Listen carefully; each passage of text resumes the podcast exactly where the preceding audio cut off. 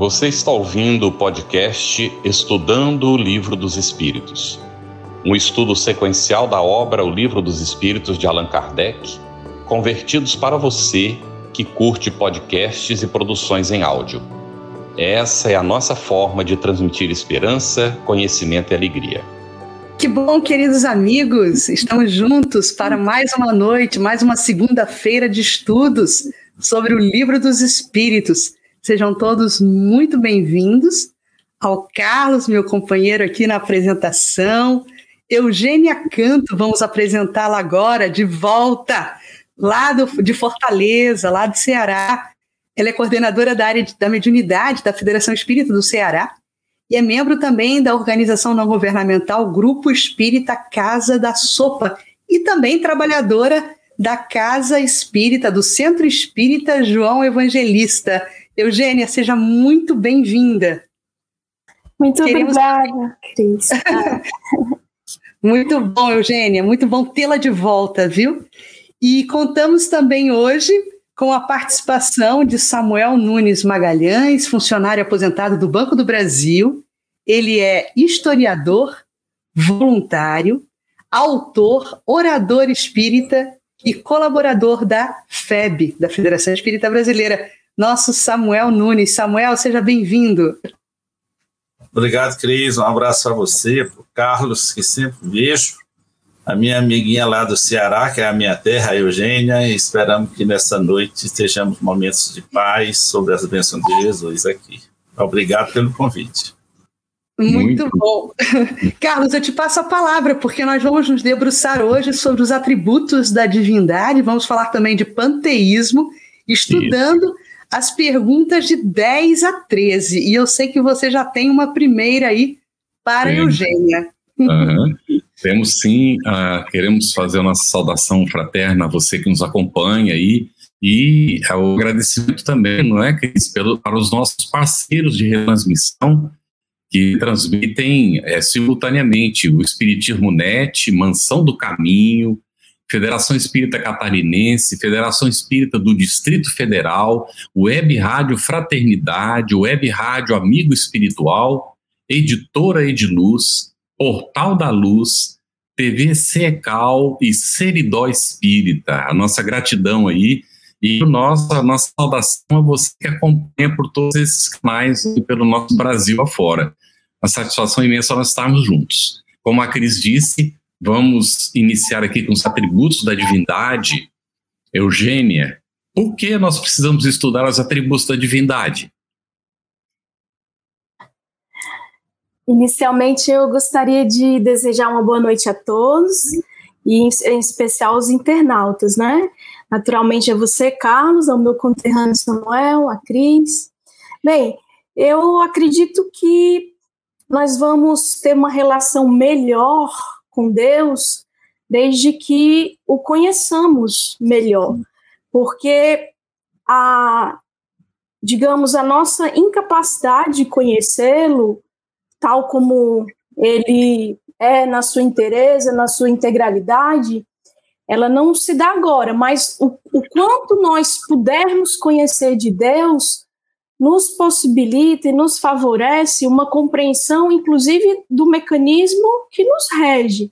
Ao invés de nós vermos uma justiça impiedosa, constataremos uma justiça misericordiosa ao invés de termos uma relação com Deus na base do contrato, né, da aliança, do testamento, da, dos ditames contratuais que envolvem inclusive barganhas, né, trocas, nós teremos uma relação mais sadia e, portanto, que possa nos impulsionar aquilo que Paulo de Tarso nos remete já no final do livro dos Espíritos a gravitar em torno de Deus, desenvolvendo em nós a justiça, o amor, a bondade e procurando percebê-lo como tal, justo, bom, é, aquele que tudo gere, mas não só isso, aquele que tudo é, provê, né, um Deus provedor e não um Deus credor, que seria a nossa visão cultivada já há milênios, né? Então acredito que uma compreensão melhor de Deus repercute também no nosso estar no mundo, na nossa relação com Ele e numa num estar no mundo mais sadio, né? Porque é, é, é mais fácil compreender o que ele dita, né, através de todas as religiões, todas as, as filosofias, tudo, tudo aquilo que compõe o arcabouço religioso, filosófico da humanidade, é fácil compreender os ditames, que desde Moisés são muito simples. Não matarás, não furtarás, não cometerás adultério. Contudo, quando temos uma compreensão precária de Deus, nós, ao ainda adulterar, ainda matar, ainda roubar, ou ainda nos distanciar dele, ou ainda não conseguir, na sua inteireza, praticar a lei sublime maior que a do amemos uns aos outros, em primeiro lugar a Deus, a nós e ao próximo, nós vamos é, substituir o látego da punição, da culpa, do Deus que castiga, do Deus que, que perpetra vinditas, vingança, do Deus que que machuca e macera com suas leis implacáveis por um Deus que é amor, que confere novas oportunidades. Enfim, então acho que, sem querer me estender muito, a compreensão de Deus nos confere uma relação mais sadia com Ele e com os nossos erros. Muito bom, Eugênia. Você nos falou de um processo aí de compreensão. Então, eu queria saber, Samuel, se o homem pode compreender a natureza íntima de Deus.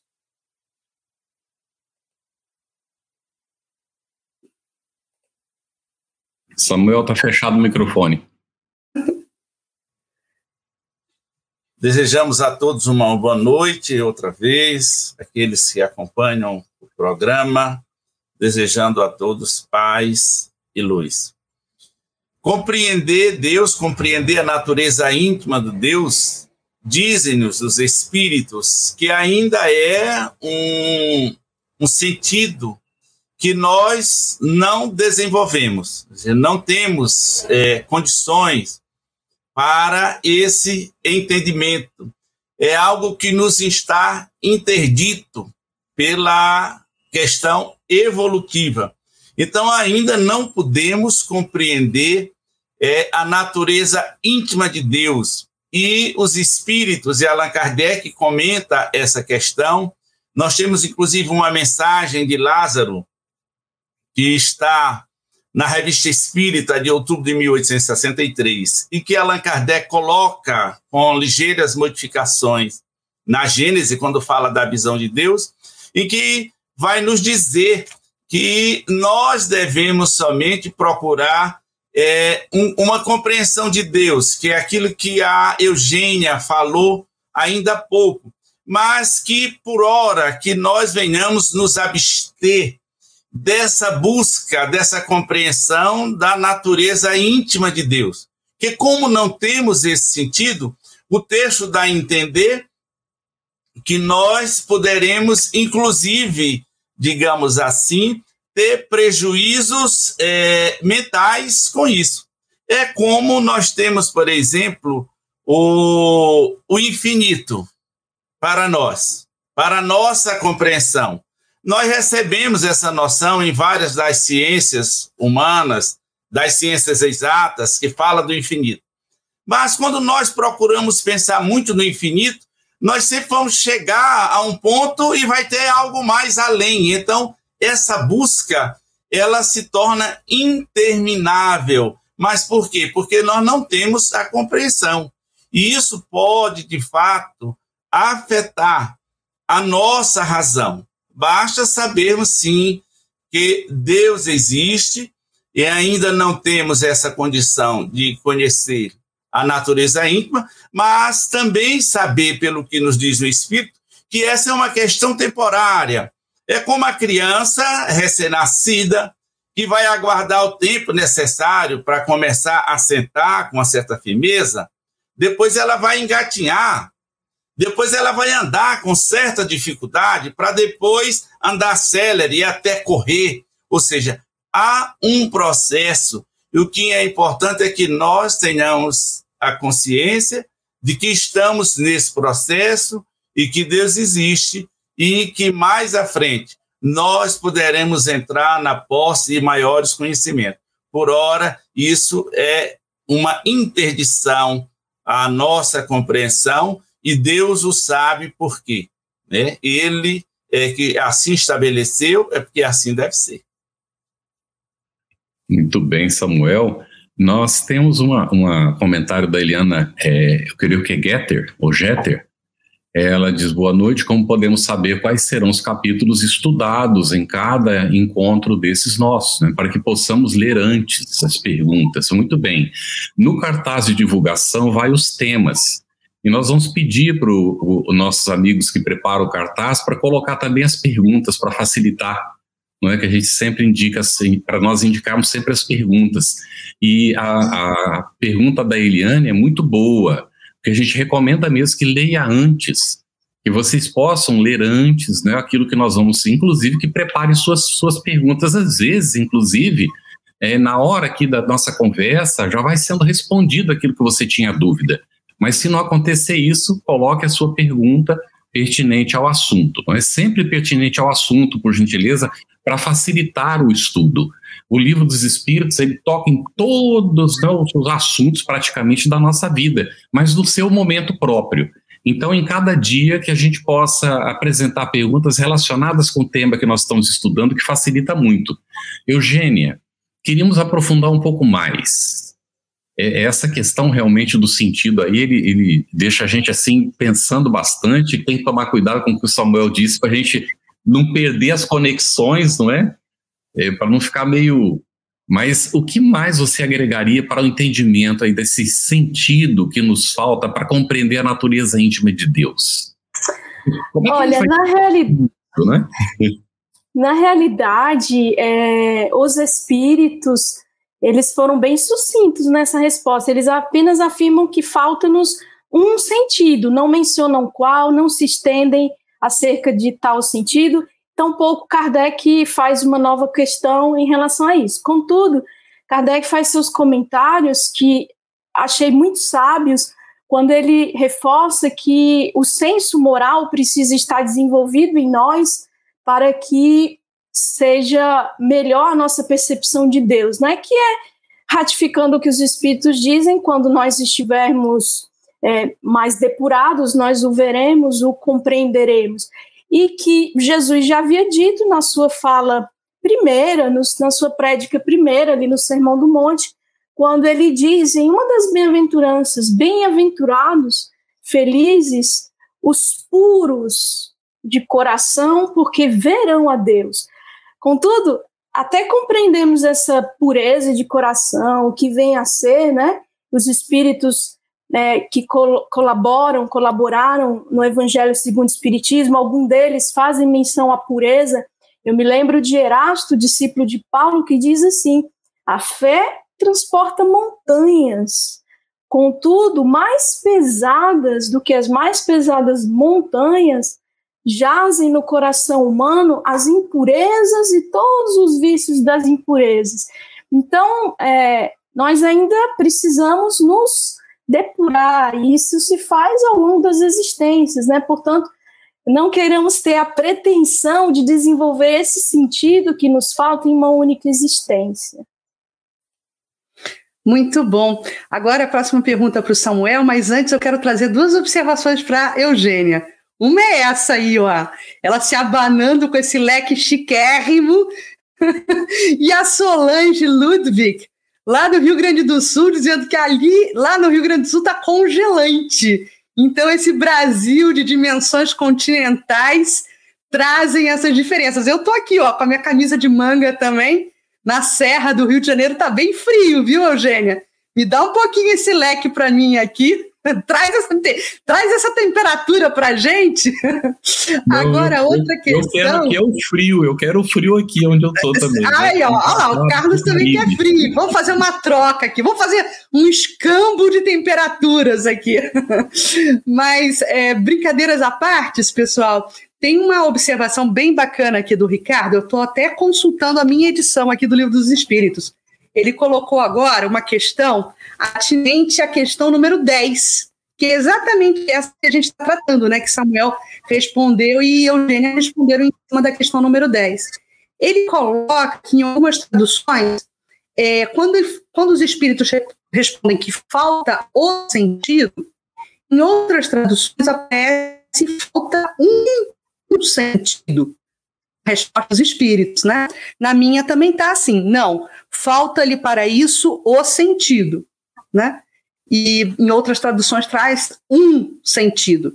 É, Eugênia, isso traz algum, alguma lacuna para a interpretação? Acho que não, né? Olha, na, na minha compreensão, é, eu, eu na, salvo engano, na tradução que tenho, que, com a qual estudo atualmente, que é a do Evandro Noleto Bezerra, salvo engano, ali consta um. A mim, particularmente, agasta dizer o, porque quando se coloca artigo definido, falta o sentido, eu compreendo que é um único, um único sentido que nos falta e é exatamente aquele que nos impossibilita a percepção é, completa de Deus. Então, quando diz falta um sentido, aos meus ouvidos soa mais razoável, né? A minha razão, melhor dizendo, a minha compreensão, mas não sei o que Samuel teria a acrescentar ou colocar, porque no quesito traduções, não sei se não, não manjo assim, né? Já. Olha, é, eu penso como a Eugênia, né? O, o artigo, no caso aí, o, o um, né? Você usando o um como numeral, dá a entender que só nos falta isso. E lógico que deve nos faltar vários sentidos. Isso. E a tradução do Evandro, por acaso você falando, eu peguei na tradução comemorativa dos 150 anos do Livro dos Espíritos, tradução do, do Evandro, publicado pela FEB, é o sentido seria o sentido para essa percepção. Porque nós não sabemos que outros sentidos ainda nós vamos adquirir nesse processo evolutivo. Embora a rigor não haja assim um prejuízo em dizer o ou um, porque também é um sentido, mas o sentido também queremos que seja mais apropriado. Na tradução do Guilhom assim está, e também na tradução do Evandro aqui da, da dessa obra é, que foi por conta do sexcentenário do Livro dos Espíritos, ela também está com o, artigo o, e não um numeral, e achamos mais apropriado. Mas, dependendo do entendimento, esse u também é um, mas só que não é único. Perfeito. O importante é esse desdobramento né, que Kardec dá o tempo todo, e os espíritos ratificam essa posição, que nos falta ainda um potencial em compreensão para termos uma noção da, intimidade, da, da, da questão íntima de Deus, né? da propriedade íntima de Deus. É, Samuel, haja visto isso, é, algum dia nós poderemos compreender o mistério da divindade? Seu, seu áudio, Samuel. Liga aí o microfone. Eu sempre te ouvir. Ligar. É, esse algum dia compreender o mistério da divindade é a esperança que nos move, né? É aquela coisa íntima também que nos faz seguir adiante. E seguramente nós vamos chegar nesse instante em que vamos poder ter essa compreensão. E quando nós vamos alcançar? Quando estivermos depurados, quando estivermos realizado o nosso processo evolutivo, que é a lei, é, digamos assim, o único determinismo perceptível a que estamos, é, digamos assim, jungidos, obrigados, é exatamente a evolução. Nós vamos chegar nesse instante. E quando chegarmos nesse instante, sim, nós vamos compreender esse mistério, nós vamos conseguir ver a divindade, Inclusive, nessa mesma mensagem de Lázaro, e que está na Gênesis, na visão de Deus, vai nos falar, vai nos dizer que as imperfeições que trazemos conosco ainda, como espíritos, é, é, elas funcionam como cataratas, como elementos que empanam a nossa visão. E as virtudes que nós temos, elas vão fazendo essa limpeza, vão dando essa clareza. Então, à medida em que avançamos é, espiritualmente, ou seja, evoluímos é, como espíritos, nós vamos tendo essa compreensão desse mistério divino até podermos chegar à ocasião de estado de puro espírito, onde aí sim nós estaremos dentro daqueles que a quem Jesus diz que verão a Deus. Bem-aventurados os puros de coração, porque verão a Deus. E esse ver a Deus não é só ver Deus, o Criador, é ver Deus em todas as coisas, porque Deus está manifesto na natureza, em todos os seres, inclusive na matéria inerte. Então, esse ver a Deus, a pureza, vai nos levar a ver Deus em todas as coisas, porque Ele está em todos os lugares. Ou seja, é uma visão muito mais ampla, é uma compreensão muito mais transcendente que nós alcançaremos aí pelo processo evolutivo. Seu microfone, Carlos. Sou eu que estou com o meu fechado. Desculpa, Samuel, não fecha o seu não, que eu já volto aí para você já já, tá? Eu só, é, antes, eu queria é, colocar a Kátia Regina Assunção Borges, ela disse que legal esse estudo, é o primeiro dia? Não, é o oitavo, não é estudo hoje. É, mas tudo está gravado, viu, Kátia? Você pode consultar no site da, da FEB TV, é, você pode ver pelo YouTube, pelo Facebook, então, é, você pode ver todos os anteriores. Inclusive, se tiver dúvidas lá atrás, né, você pode apresentar, trazer essas dúvidas, que a gente ajuda na medida da nossa condição. Temos uma equipe respondendo as perguntas, a Eugênia está nos ajudando, inclusive, né, a responder as perguntas, e temos uma equipe aí para isso. Agora eu volto a vocês, Samuel, porque, bom, de tudo isso, a gente chega à conclusão que, por agora, nós não podemos compreender a natureza íntima de Deus. Não adianta ficar insistindo nisso, mas é, nós podemos ter pelo menos uma ideia das suas perfeições e, com isso, nos ajudar e nos aproximar essa compreensão maior da divindade? E isso, inclusive, é uma necessidade da humanidade.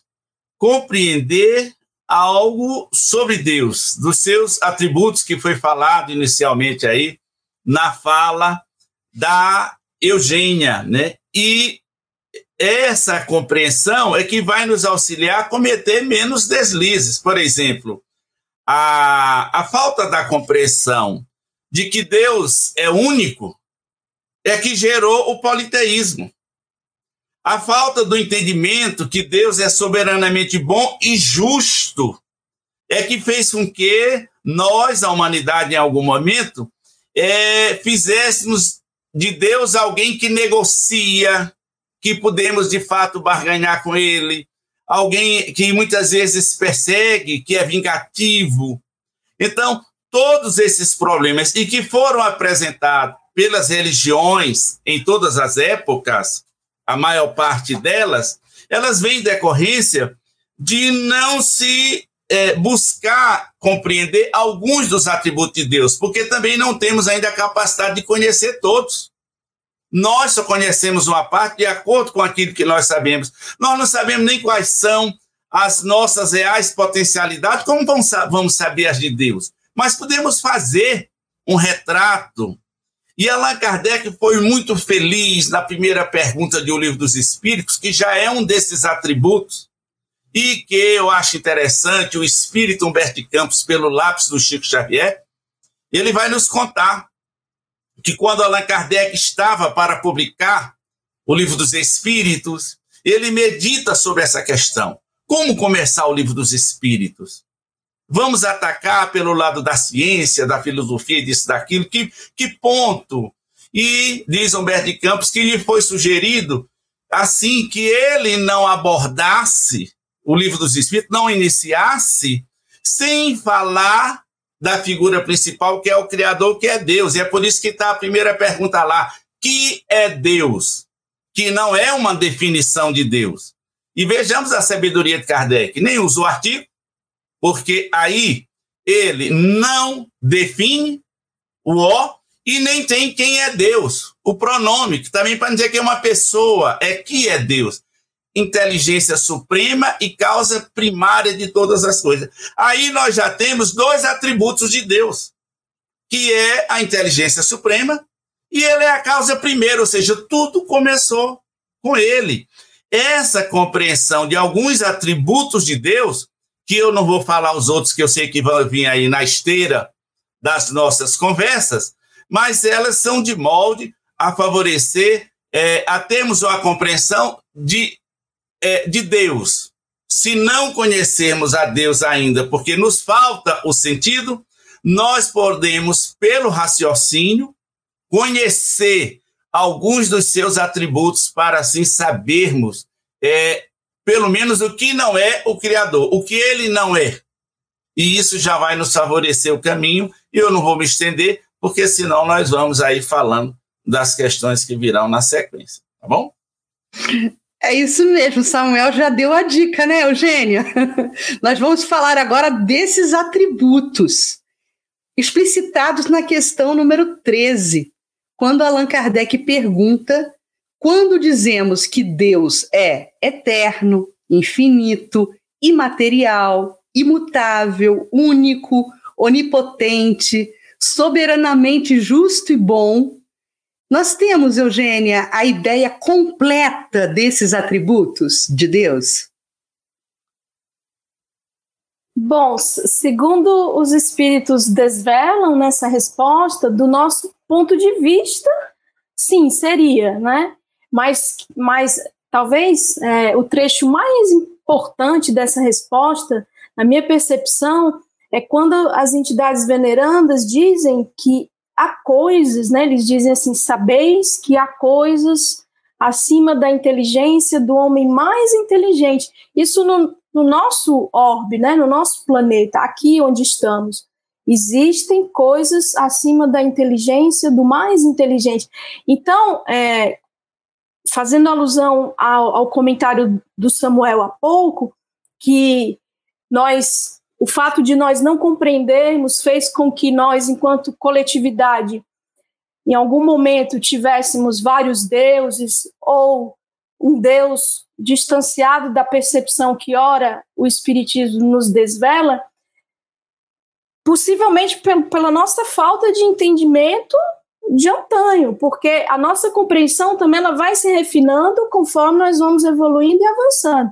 A compreensão mais primitiva, essa que vê Deus é, como múltiplos deuses ou, ou muito a expressão dos fenômenos naturais, daquilo que está na natureza, trovão, fogo, etc., para posteriormente ver Deus como múltiplo e não como um só, uma, uma, compreensão mais refinada, mais compatível com o grau de compreensão da humanidade de então, é o Deus único, o Deus é, da, da tradição ocidental ortodoxa, é? a compreensão vai se refinando conforme nós vamos progredindo em habilidades, em, em sentidos, vamos dizer, né, inteligência. A, a nossa companheira Denise Lino, na, no programa anterior, falou das múltiplas inteligências. Então, conforme nós vamos nos desenvolvendo, nós vamos refinando a capacidade de compreender. Por hora, dizem os espíritos que esses atributos são o que nós conseguimos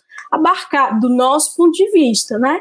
Conforme vamos desenvolvendo habilidades e desenvolvendo esse tal sentido que nos falta, nós vamos percebendo melhor, né? Muito bom, Eugênia. Nós vamos é, tendo assim uma, uma visão. É, é, às vezes a pessoa se sente um pouco frustrada é, a gente gostaria de saber o que é Deus agora, mas de repente, se a gente soubesse o que realmente Deus é, será que a gente teria condições de absorver isso? Nos falta efetivamente um avanço, não é? Nós vamos isso progressivamente desenvolvendo essa capacidade, e isso é um desafio. Aí está, inclusive, a sabedoria do nosso Criador, que nos dá a motivação para seguir avançando, não é? Uh, eu queria, queria perguntar a Samuel, dentro dos atributos, examinando um pouquinho os atributos, é, a questão do Deus, Deus é eterno. Mas antes disso, Samuel, diz para Andréa Henriques, que nos perguntou às 8 e 5 logo que começou, ela gostaria de saber se Deus está ligado à religião. E depois aí, Deus é eterno. Pode ser? Tá. A questão de Deus estar ligado à religião, se nós formos para a etimologia da palavra, para a sua raiz, religião vem de religare, quer dizer, fazer uma religação, ligar o homem a Deus. Sobre esse ponto de vista, sim, nós estaríamos buscando essa ligação com Deus a partir da religião. Mas entendamos que essa religião não é uma religião estatuída, com seus rituais, ou dogmas, ou suas crenças em si.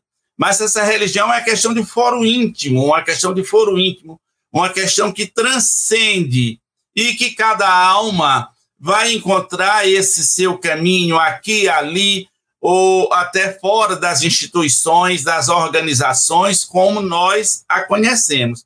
Mas, de fato, a ideia de religião ela é para estar ligada a essa questão com Deus e não com as organizações eh, estabelecidas como nós temos na Terra, que nós temos invertido as coisas por uma pobreza da nossa linguagem. Eu sempre lembro, ah, mas é a perna da cadeira. Cadeira não tem perna, quem tem perna é gente. Por falta de uma palavra, nós dizemos que a cadeira tem perna. Então, a nossa língua é pobre e religião é uma questão íntima. E sobre esse ponto de vista, sim, é essa busca. E dentro dessa busca, nós vamos descobrindo algumas questões é, assim sobre Deus. Um desses atributos que o Carlos falou sobre Deus ser eterno. E aí nós tínhamos que buscar a semântica da palavra, o que é que quer dizer eterno. Eterno quer dizer que não tem começo e não tem fim. Então, Deus é eterno. Por isso, nós encontramos na primeira pergunta feita por Allan Kardec os espíritos dizendo que Deus é a causa primeira, ou seja, ele é a causa das causas.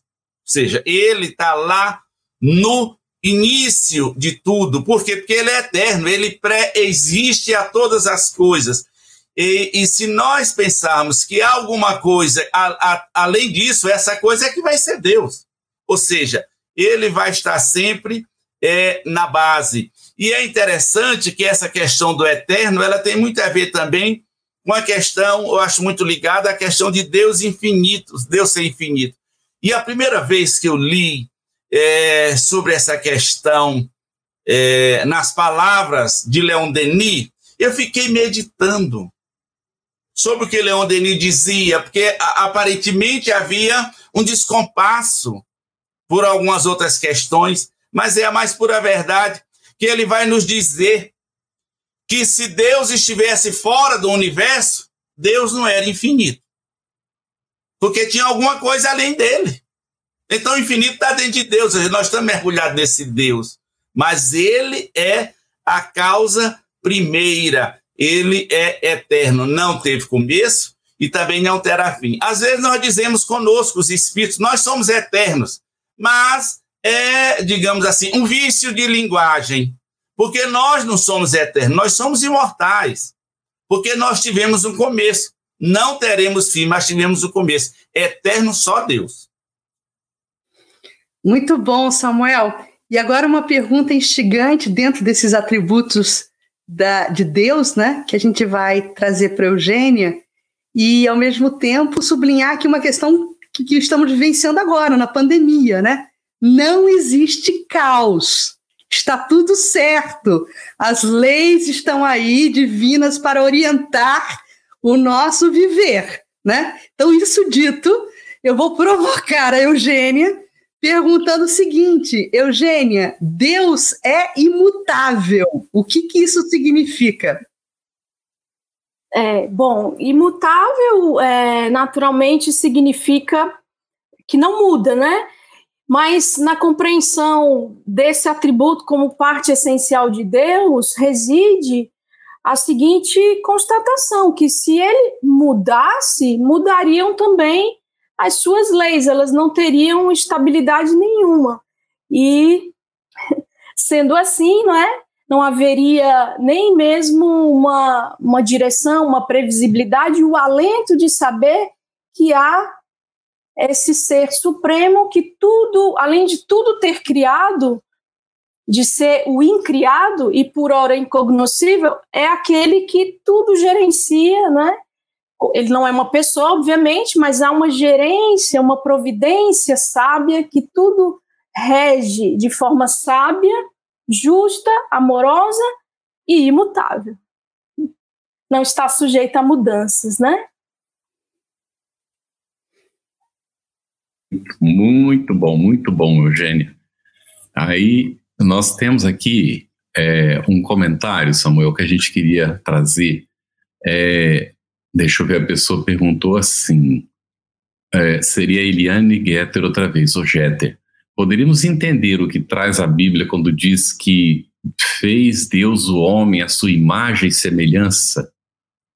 Aí nós vamos depois a questão do Deus imaterial. Olha, Samuel, está ligado ao assunto.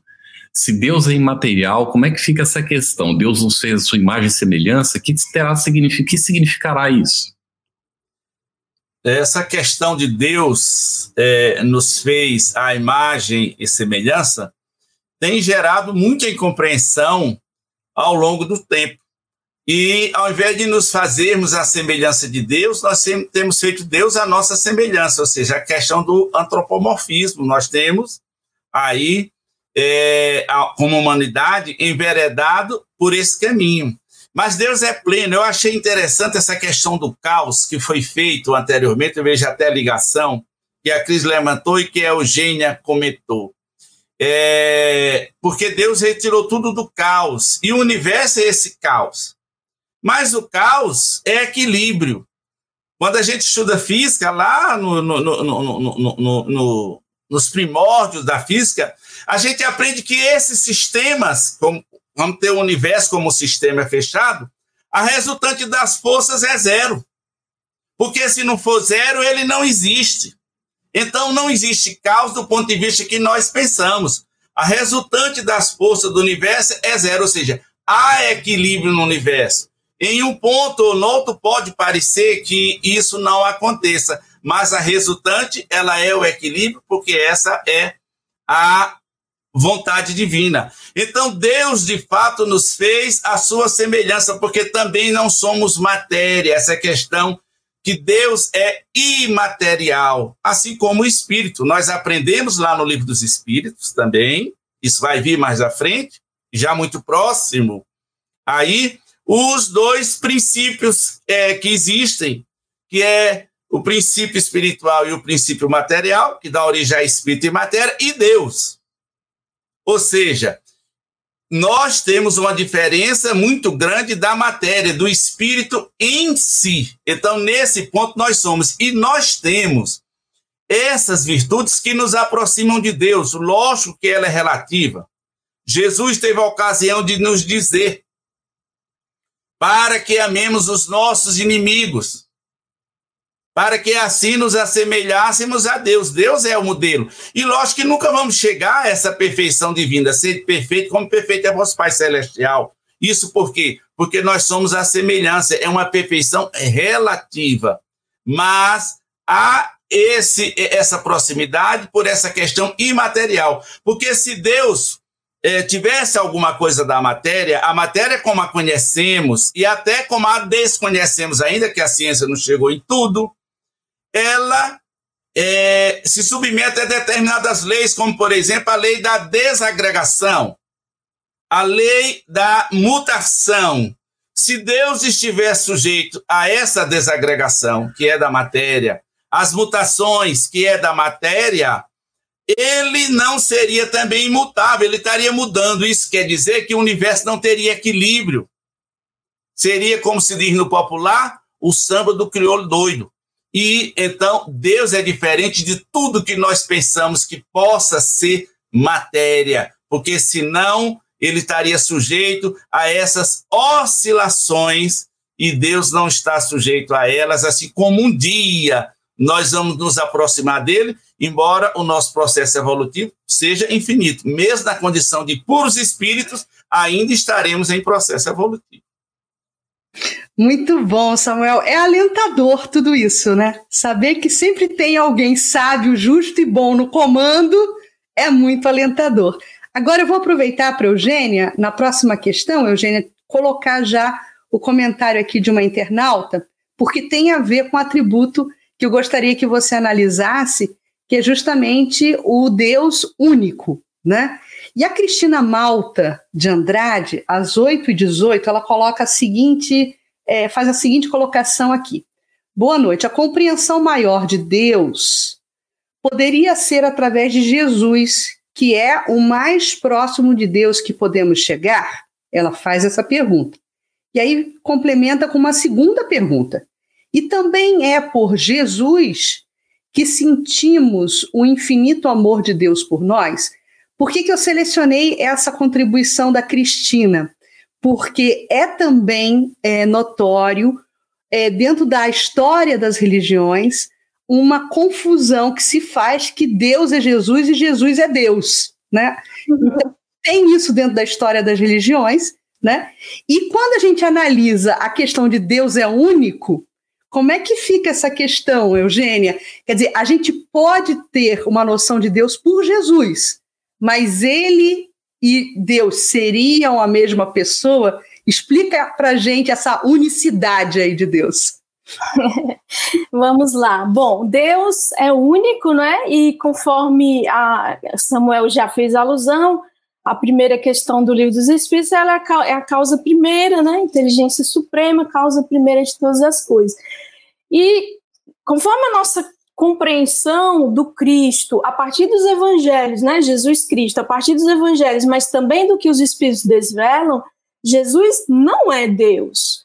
Jesus é um espírito puro, o Cristo da terra, né? Aquele que para nós que estamos reencarnados na terra é o modelo, o protótipo de perfeição a que podemos aspirar é Jesus. Se Jesus fosse, como é que ela diz aí, através de Jesus nós vamos compreender Deus, podemos, mas aqueles que não abraçam é, as religiões cristãs nas suas diversas denominações ou que não têm em Jesus esse modelo, pessoas de outras regiões do orbe que cultivam suas tradições e sua forma de lidar com o sagrado, o seu religare, como disse aí Samuel, né, religare no sentido da raiz da palavra religião, que significa relegere também, religare, é, e relegere. Religião vem de relegere também, releitura.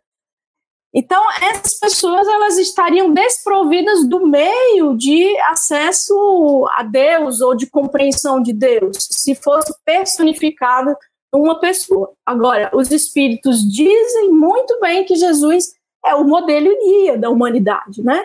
Ele é o ser mais puro que aqui esteve mas que não significa dizer que sem a, a tradição na qual Jesus exerce esse protagonismo inconteste, que é a tradição cristã, a pessoa fique apartada de modelos ou de, ou de diretrizes que venham desvelar a divindade, o amor de Deus, os seus atributos. Não, não é propriedade de uma religião isso, tá? Muito bom, Eugênio. Muito Carlos. Bem. Sim, isso aí. É muito interessante essa análise não é, que nos coloca aí é, diante dessa situação de Jesus sendo o governador do planeta. Aí nós precisamos fazer uma leitura com o Espiritismo do papel que ele desempenha como governador aqui do orbe e responsável é, pela formação do próprio planeta. É, para nós isso ainda é, é, algo assim bastante impressionante, não é? Nós ainda vamos evoluindo e vamos compreendendo isso. Mas os espíritos nos informam, dentro dessa linha que a Eugênia colocou, que Jesus foi quem enviou todos esses outros reveladores para todos os povos ao longo do tempo. A humanidade nunca esteve órfã, nunca esteve abandonada, não é? Sempre tivemos os reveladores para os diversos povos nas diversas épocas. Isso também, como disse Cris, é alentador.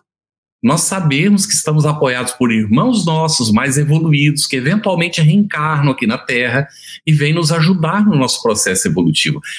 Quem está agora travando contato com o Espiritismo, perceba a grandiosidade desse pensamento espírita, dessa solidariedade universal entre os irmãos que se apoiam num processo evolutivo que é infinito, como Samuel destacou anteriormente. Samuel, dentro disso tudo, a gente falando aqui de Jesus, dessa grandeza do Mestre, não é? como canal cósmico de formação da Terra, algo que a gente ainda não compreende. Como é que a gente vai compreender? Deus é onipotente. Pois é, Deus é onipotente. Tem tanta gente querendo ter o poder, querendo ter o cetro, né? E se fazer Deus, embora Jesus o tenha dito. Está lá em, é, no Sermão do Monte, vós sois deuses, mas esses deuses com D minúsculo, ou seja, nós chegaremos a esse estado de por espírito, né? E essa onipotência é, divina, ela é inclusive essencial. E embora Jesus tenha dito, nós tivemos a ocasião, por isso as pessoas fazem essa confusão, como foi dito. Eu e o Pai somos um, no sentido de ter alcançado a identidade. Mas também nós podemos sim ver Deus através do Cristo, porque o alfa é igual ao ômega, o que está embaixo é igual ao que está em cima. Essa dualidade, ela é do universo. E é por isso que Jesus também teve a ocasião de, de, de falar: quem vê a mim, vê ao Pai.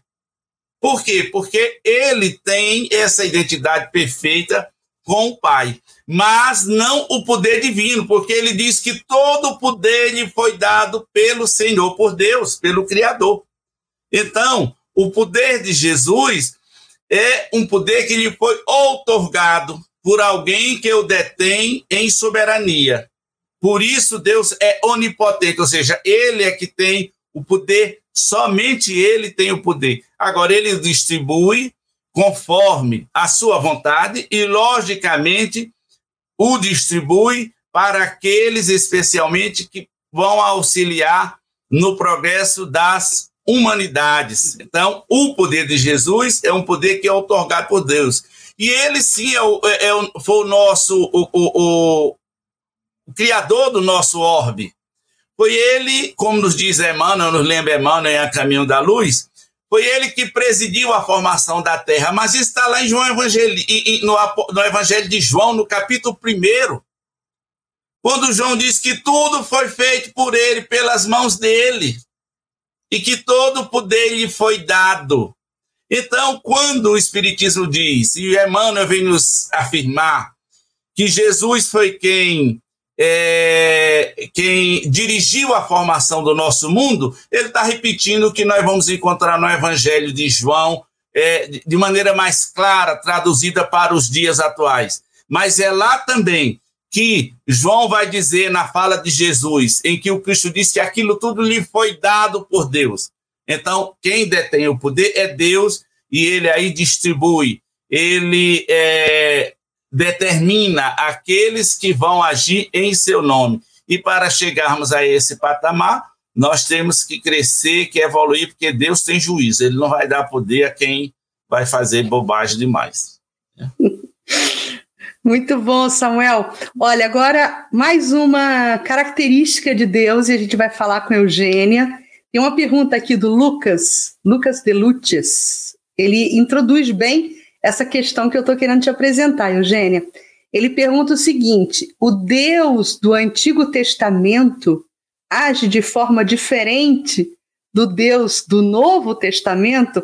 Ou seja, está falando aí da primeira revelação Moisés, era mosaica, e depois o advento do, de Jesus, o advento do Cristo, né?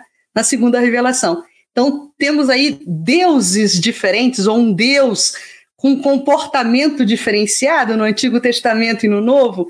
E aí a gente vai querer tratar justamente do Deus sendo soberanamente justo e bom. Então Deus fica com raiva, Deus fica irritado, Deus tem preferências, Eugênia? É, bom, é preciso destacar que quando se coloca assim Deus do Antigo Testamento, né, ou da primeira revelação, Deus do, do segundo, da segunda revelação, né? Jesus, é, de, Deus é um só, Deus é único. A nossa percepção foi que se refinou com a nossa capacidade de compreensão que se elasteceu, né? A propósito dessa fala do Samuel, em que Jesus diz: Eu e o Pai somos um, né? É, Jesus estava ali nos pórticos de, do Templo de Salomão, à época da festa da dedicação, quem relata exatamente João, o evangelista, no capítulo 10. E os escribas e fariseus insistem com ele para que ele diga: é, se tu és o Messias que há de vir, dize logo. E Jesus cala, porque se as obras dele, né?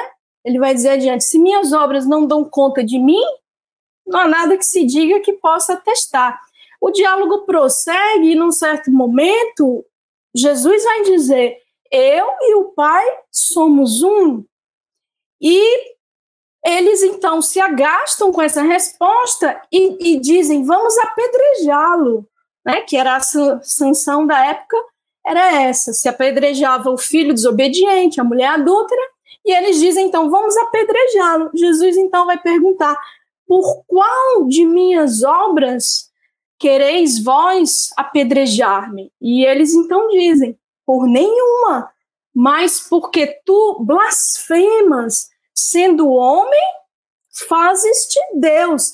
E aí Jesus então vai dizer: ora, mas já não estava escrito na vossa lei, aspas, eu disse, vós sois deuses, fecha aspas. Então, na lei antiga, Salmo de Asaf, Salmo 82 já estava grafado eu disse, vós sois deuses. Os deuses que todos nós somos em potencial, para que um dia, a semelhança do Cristo, possamos dizer: eu e o Pai somos um. Ou seja, a nossa vontade não discrepa da vontade de Deus. A nossa conduta, o nosso proceder, não mais viola as leis divinas, porque já somos um com o Pai. Então, era isso que queria destacar, né? A nossa percepção varia e conforme ela varia, nós refinamos o, a, a, compreensão da divindade, que é imutável. A nossa percepção é que é mutável, muda conforme nós mudamos, avançamos. Muito bom, excelente. A gente vai formando aqui uma ideia não é, da, da, da divindade, é, de Jesus, da sua relação com o Pai, nos lembrando que houve um momento que ele nos convidou, que ele esperava que nós fôssemos um com ele como ele era um com o Pai, nesse ideal que a Eugênia apresentou agora. Então, né, me fez lembrar, Eugênia, o, o seu comentário, a, aquela, aquele momento que Jesus comenta sobre o servo e o filho, em Samuel, em que ele diz assim: o servo uma vez cumprida a tarefa, vai para sua casa cuidar dos seus interesses. Mas o filho permanece na casa do pai cuidando dos interesses do pai. Então nós ainda, nós somos todos filhos de Deus, mas não nos fazemos muitas vezes dignos de ser chamados ou reconhecidos filhos de Deus, porque nós cuidamos dos nossos interesses, ainda não entendemos o significado não é de ser filho de Deus para cuidar dos interesses do Pai, que é o bem do nosso próximo que automaticamente é o nosso próprio bem. Mas o egoísmo nos leva a pensar primeiro em nós mesmos ainda, não é? Então, é, Samuel, não sei se você gostaria de comentar um pouquinho sobre isso. Olha, Carlos, essa essa essa questão, ela ainda está muito presente é, no nosso dia a dia, é, pela nossa incompreensão realmente da divindade e a nossa né? quem nós somos, o que, que viemos fazer aqui, quem de fato foi o Cristo, qual foi a proposta que ele veio é, nos trazer.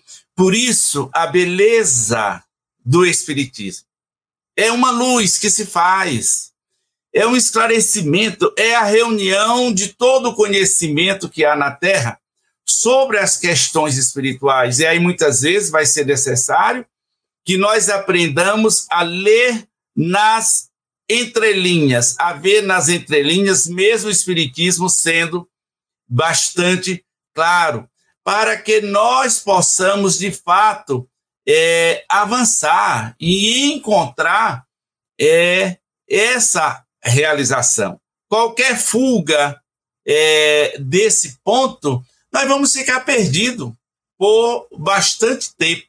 Então, é, pensando mais uma vez em um livro dos Espíritos, achamos extremamente apropriado essas, essas primeiras questões, né?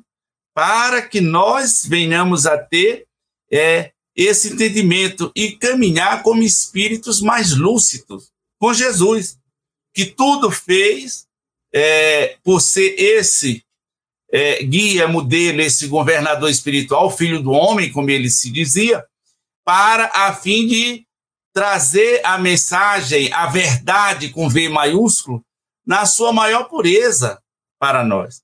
E a gente às vezes fica achando que ler, ler, ler não resolve. Não resolve agora, mas vai resolver. Olha o que Jesus diz: Conhecereis a verdade e a verdade vos libertará. Então, primeiro precisamos conhecer. Se a gente não se libertou ainda, é porque não conhece o suficiente, tem que continuar estudando. E uma hora isso vai resolver a coisa. Muito bom, Cris. Nós temos alguma perguntinha aqui, não é? Vai, vai olhando aí. É, eu queria pedir para o Léo, por favor, é, o nosso agradecimento aí pelo apoio do Léo na parte técnica, para projetar o link de acesso do pessoal para o Telegram, aí para o pessoal poder copiar, aí, gente. O acesso está ali, olha, é, vai aparecer agora, não é? Eu vou ler para vocês, é t.me barra estudo é, underline LE underline FebTV, ou pode é, pesquisar no aplicativo arroba estudo underline LE underline FebTV. Tá bem? Serão muito bem-vindos os que agregarem, não é? Aí, Cris, e... tem alguma pergunta aí para Eugênia? Tem, tem uma pergunta que eu estou considerando bastante interessante aqui, até dentro daquele contexto né, de Deus ser soberanamente justo e bom. Antes da gente partir para a questão do panteísmo, é, uhum. é, Eugênia, a Hilda Regina Carvalho de Amorim coloca às 8h41 como compreender Deus pela lei natural ou divina, né? Como também nas leis de ação e reação. Como é que a gente verifica Deus dentro desse contexto? Bom, nesse sentido, Deus, Deus como sendo o incriado, o criador de tudo, para nós por hora incognoscível, ou seja, não podemos conhecê-lo agora, somos apenas digamos, os cognoscentes, né, aqueles que tentam conhecer, ele, ele é o, o, autor dessas leis. Então, a lei natural é fruto, é obra de Deus. Deus é o autor das leis que, é, para nós, conforme o entendimento que se faz lá na terceira parte do livro, compõe leis morais que regem a nossa a nossa evolução moral, e leis físicas que rege o universo material, que rege aquilo que os cientistas se debruçam por desvelar, por compreender, por traduzir, por, enfim, é, fazer com que atuem né, em prol do progresso do gênero humano no nosso planeta, mas em outros planetas também. Então, Deus é o autor dessas leis sejam elas no âmbito moral, que regulam as nossas relações e a nossa evolução, né? Temos ali a lei de adoração, a lei de trabalho, a lei de sociedade, a lei de progresso, a lei de aquelas três leis que vigem é, em, em harmonia, estão, num certo sentido, imbricadas, que é conservação, reprodução, destruição, as leis de, de lei de igualdade, lei de liberdade, e a, e a última, né, que eu, eu chamo de, de, de jaca, a última disposta no livro, né, que é jaca é, é justiça, amor e caridade. Então, são leis divinas também. Aquela disposição é disposição naturalmente didática, e Deus, então, é o autor dessas leis. Como é que se patenteia, como é que nós percebemos a, a, a sua justiça, o seu amor, a sua sabedoria na lei de causa e efeito, na medida em que somos os artífices daquilo que nos ocorre. Então, contrapondo ainda uma vez a nossa compreensão de Deus é, exarada pela presença do Cristo aqui, ali no, no Novo Testamento, e a compreensão que tínhamos outrora, com essa que o, que o Espiritismo nos traz, nós vamos perceber que Deus não é um ser humano, uma pessoa que castiga, que pune, não é alguém que está é, vigiando os atos da criatura ou fazendo a contabilidade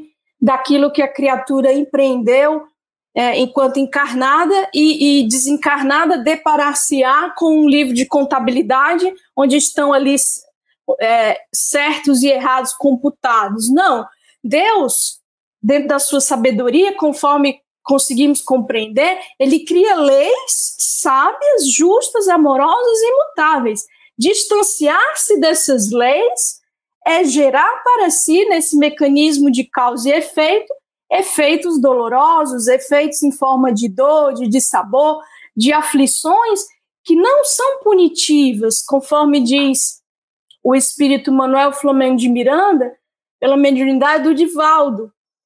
A, a, é, Deus, as leis, né, elas não são punitivas, elas são antes educativas, as dores, melhor dizendo elas têm a função de chamar a atenção para valores que ficaram marginais na vida do indivíduo. Então, logo, essas dores cumprem o seu papel, a sua função, o indivíduo marcha rumo à felicidade, ao amor, à plenitude, que é a sua destinação. Então, a sabedoria e o amor de Deus residem nisso.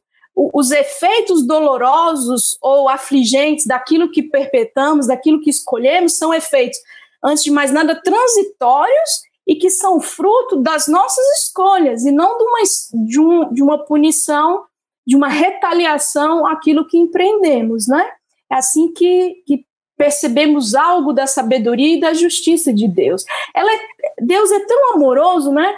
Que nós costumamos é, muitas vezes colocar as coisas no, até por atavismo em termos de premiação, castigo, em termos de merecimento, é algo que estamos longe de compreender, porque eu lembro de Kardec, no Evangelho segundo o Espiritismo, dizer que se Deus fosse conceder a fala, a palavra, apenas aqueles que fossem usá-la bem, a maioria era muda. Então vejamos como Deus é dadivoso, nós estamos longe de compreender o seu amor. Né? Então, essa questão do merecimento, né? nós estamos longe de compreender, porque se merecêssemos falar, né? quem merece ter o dom da fala, conforme Kardec reflete? Então, estamos longe de compreender muitas questões que estão consubstanciadas naquilo que a gente vive no, pelo amor de Deus. É dádiva, é graça, é amor. Maravilha, é oportunidade, não é, Eugênia, de se desenvolver e falando bobagem, aprender a falar correto, falar bem, não é? E superando as suas tendências negativas. Maravilhoso. Antes de ir, Samuel, para o panteísmo, deixa eu só atender rapidamente a três colocações aqui. É, da Mansão do Caminho, Gil, ele comentou assim: poderíamos dizer que a Pleiade da Verdade não poderia até conseguir explicar os atributos da divindade, visto que o ser humano estaria inapto para compreender? Veja, nós estamos superando, Gil, as nossas limitações. Nesse estudo hoje, nós vimos vários dos atributos de Deus, conseguimos examinar vários aspectos da divindade que a gente já tem condições de entender devagarinho. Não temos ainda condições de entender tudo, mas nós vamos avançando. Então, a espiritualidade superior nos revela na medida daquilo que a gente tem condições de compreender. A Luísa é, disse assim: O que podemos entender do trecho da oração do Pai Nosso, quando Jesus diz: Santificado seja o teu nome? Há um nome para Deus? Bom, na própria pergunta está a resposta: sim, o nome é Deus. Mas Jesus disse que ele é nosso Pai. Não é, não é aquele Deus que a gente tinha a visão lá do Antigo Testamento, castigador, Senhor dos exércitos. Veio nos apresentar esse Deus Pai amoroso que nos dá a oportunidade de avançar nas experiências da vida, não é? E o Lucas botou assim: é, o Deus do Antigo Testamento age de forma diferente do Novo Testamento, isso já foi explicado também antes, não é? Já foi muito bem comentado aí anteriormente, então está atendido. Agora, Samuel, na questão 14 do livro dos Espíritos, Kardec pergunta: Deus é um ser distinto? Ou será, como opinam alguns, a resultante de todas as forças e de todas as inteligências do universo reunidas. O que opinam os espíritos sobre essa proposta de Kardec, Samuel? É, os espíritos são bem é, claros e sucintos na resposta dada à questão aí feita por Allan Kardec. Ele nos diz que isso seria de, tornar Deus é, um efeito e não uma causa, já que ele seria a reunião de tudo que existe. Então, eles, nesse caso, seriam um efeito. E também seria causa, e não pode ser as duas coisas. A própria razão refuta isso aí. Essa doutrina panteísta, ela existe de muito tempo, em que se crê, é, é, na verdade, é uma doutrina em que linka o todo com Deus, como se fosse uma coisa só. E Allan Kardec explora isso com mais propriedade, ou seja, com mais vagar, até do que no livro dos, dos Espíritos. Em obras póstumas, nós vamos encontrar os textos quando ele vai nos falar é, dos cinco caminhos da humanidade, em que ele vai nos colocar aí a doutrina materialista, a panteísta, dogmática, deísta e a espírita.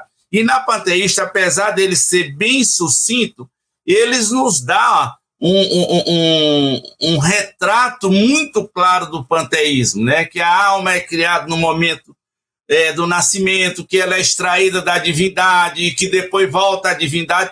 Por isso se diz que no panteísmo, alguns dizem que Deus seria a reunião de todas as coisas, mas isso aí seria fazer de Deus causa e também efeito, o que é impróprio. Né? O panteísmo é uma doutrina, inclusive, que o Espiritismo refuta, não faz parte, é, digamos assim, dos princípios adotados e defendidos pelo Espiritismo, mas que é importante que nós estudemos, porque aqui e acolá ela ainda aparece e o Espiritismo vai explicar por que, que o panteísmo ela é contrária à lei divina, que, aliás, eu achei ótimo quando a Eugênia falou aí, que a lei divina ela é imutável. E está lá na questão 615 do Livro dos Espíritos, perguntam assim, é eterna a lei de Deus? Ele diz, é eterna e imutável como o próprio Deus.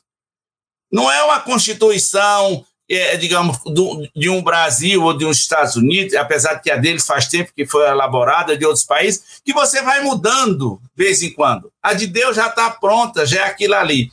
Ah, mas às vezes parece que houve uma mudança. É que não conhecemos todas as leis de Deus. Então não há derrogação das leis, mas existem outras que fazem com que aqueles eventos aconteçam porque a lei de Deus ela é imutável. Agora não as conhecemos todas e ainda vamos demorar a chegar lá. Muito bom, Samuel. Olha, a gente está entrando aí na reta final já do nosso estudo, mas dá tempo de mais uma perguntinha para Eugênia, já deixando aqui as nossas escusas né, por não podermos responder a todos os internautas, tranquilizando-os que todas as respostas são postadas pela equipe que trabalha, né, nos bastidores. A gente continua aqui querendo dar acolhimento a todos vocês e a gente vai postar as respostas dentro do site do Estudando o Livro dos Espíritos, o site da FEB. É, Eugênia, uma última questão, então, ainda dentro dessa questão do panteísmo, nas questões 15 e 16, Kardec ele explicita a ideia panteísta de que tudo, inclusive os seres, fazem parte da divindade e que essa ideia justificaria os atributos de Deus conforme seu entendimento. O que os espíritos e Kardec argumentam em relação a isso? É interessante, os espíritos não, não argumentam quase nada, ele, mas Kardec sim faz um comentário bem substancioso a respeito. É, queria só fazer um pequeno parte com relação à resposta 14, da, da pergunta 14, se Deus seria resultante, porque essa, essa é uma das respostas que, que a mim, assim, todo o livro dos Espíritos, da 1 a 1019, é a que mais, assim, eu gosto, porque, porque os Espíritos vão dizer que é, não vos percais num labirinto de onde não poderíeis sair, né, faz uma advertência nos chamando à humildade também. É, isso não vos tornaria melhores, mas, quiçá, talvez um pouco mais orgulhosos. E o orgulho é nosso companheiro já há tanto tempo, né? Então, eles dizem que nós acreditaríamos saber aquilo que estamos longe de saber. E aí vem o pedaço que eu mais gosto, quando eles dizem assim: é, existem coisas que vos tocam mais diretamente, as vossas próprias imperfeições. Estudai as vossas próprias imperfeições a fim de vos desembaraçardes delas. Né? Isso vos será mais útil do que querer penetrar aquilo que é impenetrável. Então, eu acho que essa resposta, assim, no meu entender, ela é a mais, digamos, socrática do livro dos Espíritos, no sentido do conhece a ti mesmo, né, que não é atribuído a Sócrates, mas foi útil para ele também, porque nos remete a, a, uma tarefa que só nós compete e que seremos exitosos nessa, nessa investigação, nessa perscrutação daquilo que nos embaraça. Enquanto que investigar aquilo que ainda não está ao alcance, que é se Deus é isso, é aquilo, aquilo outro, né? Como o próprio Kardec vai encerrar no seu comentário, nós não sabemos tudo o que ele é, nós sabemos o que ele não pode deixar de ser. E aí ele vai dizer, ele não pode deixar de ser é, único, imutável, imaterial. Quando se coloca todos os corpos da natureza, todos os seres, tudo compondo Deus, ele perde a sua imutabilidade, porque todas essas coisas são transitórias. Quando se coloca tudo compondo a divindade, né? Não é nem englobando e contendo a criação, é sendo Deus a própria criação, perde-se esse isso que o caracteriza como causa primeira, como diz a resposta dos Espíritos da pergunta 14. Ele deixa de ser causa para ser efeito, como o, o, Samuel bem destacou. Então, ele não pode ser um só tempo, causa e efeito. Né? Ele, ele não pode ser aquilo que. É, a pergunta que é bem articulada, a 15 e a, e a 16, né? porque Kardec vai, vai perguntar na 15 exatamente o que pensar é, daqueles que, que acham que todos os corpos, é, todos os seres, tudo que há compõe a divindade. E aí os espíritos vão dizer, o, o homem não podendo se fazer Deus, quer ao menos ser parte de Deus, né? E na 16, Kardec, com a sua argúcia, com a sua inteligência, com a sua perspicácia, ele vai dizer, ora, mas se sendo infinitos os mundos, Deus seria assim mesmo infinito, não havendo vazio ou nada em parte alguma, Deus estaria em toda parte. E isso então faria com que tudo fosse inteligente, porque Deus estando em toda parte, ele atribuiria uma razão de ser inteligente a tudo. que se pode opor a esse pensamento, né? E aos espíritos dizem a razão, refletir maduramente e vereis o erro.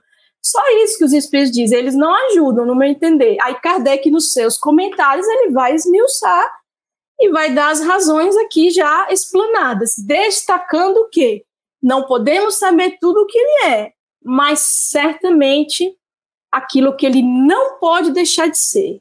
Já foi bem comentado aí.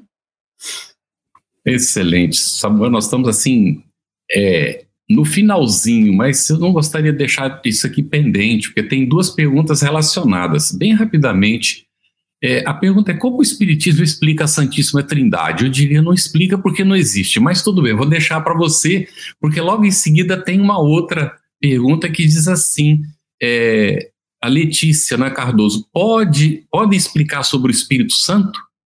Dá para ligar uma coisa a outra rapidamente, Samuel? Ah, dá. Mas eu achei muito bom a, a, a, Eugênia dizer que os espíritos não ajudam muito, que é para ver se a gente faz alguma coisa, né, Eugênia? Senão, é, fica muito fácil. Mas, na verdade, a Santíssima Trindade, ela não faz parte do cristianismo primitivo. Né? É um sincretismo religioso trazido das religiões orientais, com os deuses Brahma, Shiva e Vishnu, e que só se consolida, se consolida na Igreja Católica, aí no encíclica papal, é, depois do, é, é, do, final do século VI, apesar de no século IV ela já ter aparecido, mas a consolidação de Pai, Filho e Espírito Santo como sendo uma única pessoa, ela foi uma criação da Igreja Católica e não do cristianismo primitivo. E esse Espírito Santo, alguns dizem que é o Santo Espírito. Na verdade, eu gosto muito da perspectiva que Jesus nos dá é, que Lucas nos traz em Atos dos Apóstolos, no primeiro é, capítulo de Atos dos Apóstolos, como quando Jesus diz que os apóstolos vão receber aquela força adicional, o Espírito Santo ou o Santo Espírito, e com uma finalidade, para que fossem testemunha de Jesus em Jerusalém, em toda a Judéia, na Samaria e até os confins da terra, ou seja, é a chegada da mediunidade com a finalidade de trabalhar com Jesus, que é ser testemunha de Jesus, ou seja, andar e viver como Jesus fez. Esse é com o Espírito Santo, que seguramente é a equipe do Espírito de Verdade para nós podemos simbolizar aí responsável por essa maravilha que nós temos e que estamos estudando no dia de hoje. Você ouviu uma produção da Federação Espírita Brasileira. Para saber mais, siga o arroba FebTV Brasil no YouTube, Instagram e Facebook e o arroba Feb Editora no Instagram. Ative o sininho para receber as notificações e ficar por dentro da nossa programação. Até o próximo estudo.